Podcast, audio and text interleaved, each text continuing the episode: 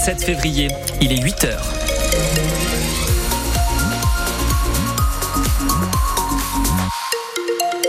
L'information, voici la guitoune. Et Alexis, d'abord cette question, est-ce que des éclaircies sont prévues? Ben, je peux vous répondre que oui. Normalement, cet après-midi, on attend le retour de quelques éclaircies. Mais d'ici là, il va falloir patienter avec donc ce ciel gris et encore de la pluie ce matin.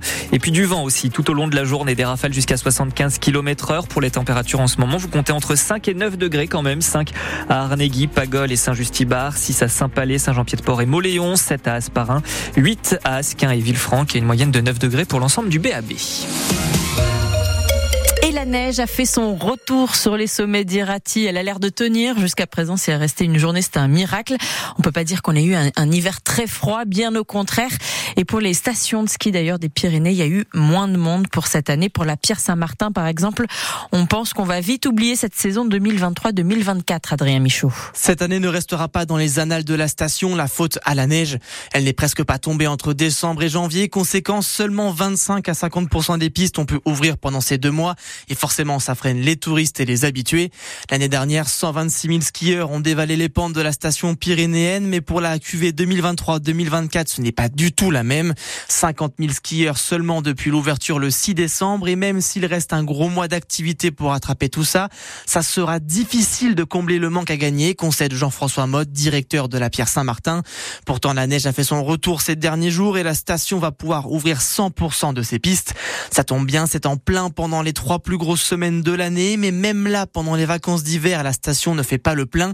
Seulement 90% de taux de remplissage contre 100% les dernières années. Et justement, on va en reparler avec le nouveau directeur de la station de la Pierre Saint-Martin, Jean-François Motte, euh, qui sera l'invité de France Bleu Pays Basque à 8h15. On va le recevoir et puis on vous invite aussi à venir participer, à nous raconter, voilà, ce que vous allez monter là pour en profiter de cette neige euh, qui tombe de nouveau. Au contraire, vous préférez rester au chaud.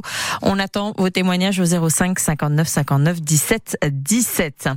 C'est tellement rare donc cette neige et pourtant il faudra s'en méfier ce matin. La limite pluie neige est à 700 mètres d'altitude.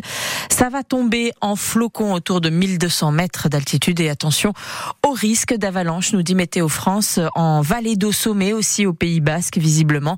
En tout cas, on est placé en risque 4 sur 5 et ça peut toucher les stations ski mais aussi les routes de montagne. Les gendarmes essayent toujours de comprendre ce qu'il s'est passé euh, samedi à Cibourg. Un automobiliste est mort sur l'autoroute A63 après un accident. Une voiture a percuté une glissière en béton. Le conducteur a perdu le contrôle de sa voiture sans qu'on sache pourquoi.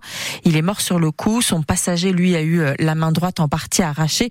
Un appel à témoins est lancé. Puis si jamais, euh, d'ailleurs, vous avez euh, une information, n'hésitez pas. Vous retrouverez le numéro des gendarmes au 05 59 59 17 17. Le salon de l'agriculture à Paris va mettre à l'honneur une entreprise du Pays Basque aujourd'hui. Oui, puisque c'est la journée des Pyrénées-Atlantiques, porte de Versailles. Il va y avoir des producteurs côté Béarn comme Pays Basque, une trentaine en tout, mais également des start-up, des entreprises innovantes dans le monde de l'agriculture. C'est le cas d'AMP installé à Asparin. L'entreprise a créé des fours pour les piments d'Espelette pour gagner en temps de séchage. Les producteurs peuvent gagner jusqu'à une journée de consommation d'énergie, Juliette Bourgo. Le grand four rouge et blanc fait la taille de Christophe Bidard, son développeur. À l'intérieur, on glisse le chariot où sont étalés tous les piments. C'est comme votre four à la maison en fait. Hein. Il y a une partie qui chauffe, une partie qui ventile. Et le but, c'est d'extraire l'humidité au moment euh, souhaité. Moins humide, les piments sont plus croquants et ils sèchent plus vite, surtout deux jours au lieu de trois. Ça fait aussi faire des économies d'énergie. Pour Philippe Doussin, producteur de piments d'Espelette depuis 8 ans, ça valait le coup de dépenser autour de 25 000 euros. Mon piment sort très rouge, je gagne du temps en séchage pour le gaz, au prix du gaz aujourd'hui, et l'électricité aussi. Pas loin de 1000 euros économisés cette année, en 2023. C'est le seul four créé du début à la fin par Christophe Bidard. Et maintenant qu'il est sûr que ça fonctionne, c'est opération séduction au Salon de l'Agriculture aujourd'hui. C'est une opportunité énorme. Ça me permet déjà de me faire découvrir des producteurs de piments, mais pas que en fait, parce qu'on peut sécher tout type de fruits. Ça dépend de la taille de l'exploitant. Mais en fait, moi, ma particularité, c'est que je l'adapte à son besoin. Il espère avoir achevé deux fours d'ici septembre au moment de la récolte des piments. Et il y a d'autres entreprises qui sont représentés aujourd'hui au Salon de l'Agriculture à, Paris. C'est le cas de la société Traig qui vient de Bayonne et qui utilise de la laine de brebis dans les doudounes. Et il y a aussi euh, Vetter Biotech qui transforme des déchets de l'agroalimentaire, qui les fait devenir des pesticides propres, des produits phytosanitaires non chimiques. Et puis, on a eu un retour de Pépita. Vous savez, c'est la vache dont on vous parlait hier, vache Primolstein, euh, qui est du Rugne et qui malheureusement a raté le podium. Bon, de beaucoup parce qu'elle est arrivée quand même euh, dixième sur 12. En tout cas, nous, on lui souhaite un bon retour au Pays Basque. Euh, de l'autre côté de la frontière, en Espagne, les citoyens vont aller élire leurs représentants au Parlement basque bientôt. On a la date, ça sera dans deux mois, le 21 avril. Il y a 75 sièges en tout de parlementaires. La communauté autonome basque est actuellement dirigée par une coalition entre le Parti nationaliste basque et le Parti socialiste.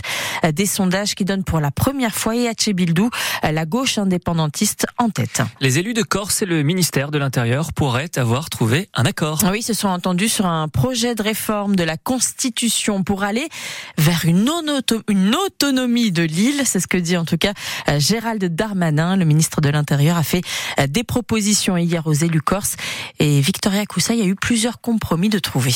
Plusieurs avancées lors de ce dîner d'après l'exécutif qui dit oui, oui pour inscrire la spécificité de la Corse dans la Constitution, c'est-à-dire sa langue, sa culture, son insularité et son attachement à la terre. Oui pour un statut de résidence et non de résidence, c'est-à-dire conditionner l'accès au logement à une durée déterminée sur l'île pour lutter contre la spéculation immobilière. Oui aussi pour faciliter l'adaptation des normes et des lois sur l'île. Les Corses réclament, eux, de pouvoir légiférer directement chez eux et pour eux. Oui pour développer et préserver la langue corse, mais la rendre officielle à côté du français reste une ligne rouge. Prochain rendez-vous dans deux semaines pour tenter enfin de signer en bas de la feuille. Il faudra ensuite faire accepter l'accord aux Corses. Puis l'ultime étape la plus complexe que trois cinquièmes du Parlement acceptent de modifier la Constitution. Victoria Coussa pour euh, France Bleu, Pays Basque. En tennis, l'NG Open de Biarritz prend de l'envergure. Le tournoi féminin augmente le montant de sa dotation, la somme euh, qui sera en jeu pour euh, les joueuses. Ça passe de 60 000 à 100 000 dollars. L'objectif, c'est d'attirer des sportives mieux classées sur ce tournoi au Pays Basque. C'est une compétition qui va se tenir à la mi-juin au stade d'Aguilera. Ça fait plus de 20 ans maintenant que ce tournoi existe. L'an dernier, plus de 2000 personnes s'étaient déplacées pour aller voir les joueuses. La compétition sera désormais diffusée sur Bein Sport. La Real Sociedad est à une marche de la finale de la Coupe du Roi en football. Il va falloir carburer ce soir contre l'équipe de Mallorca. Les deux équipes jouent la demi-finale retour au stade Anoeta, sachant qu'à l'aller, il y avait eu match nul zéro partout. En hockey sur glace, on joue la fin de saison avant dernière rencontre pour l'Ormadie d'Anglette. Les joueurs vont affronter Marseille dans un contexte un peu délicat puisqu'il y a eu du changement à la tête de l'équipe. Euh, Pierrick Rézard, l'entraîneur, quitte le et c'est l'entraîneur assistant Mathieu Cyr euh, qui va assurer l'intérim dès ce soir donc pour la rencontre contre Marseille.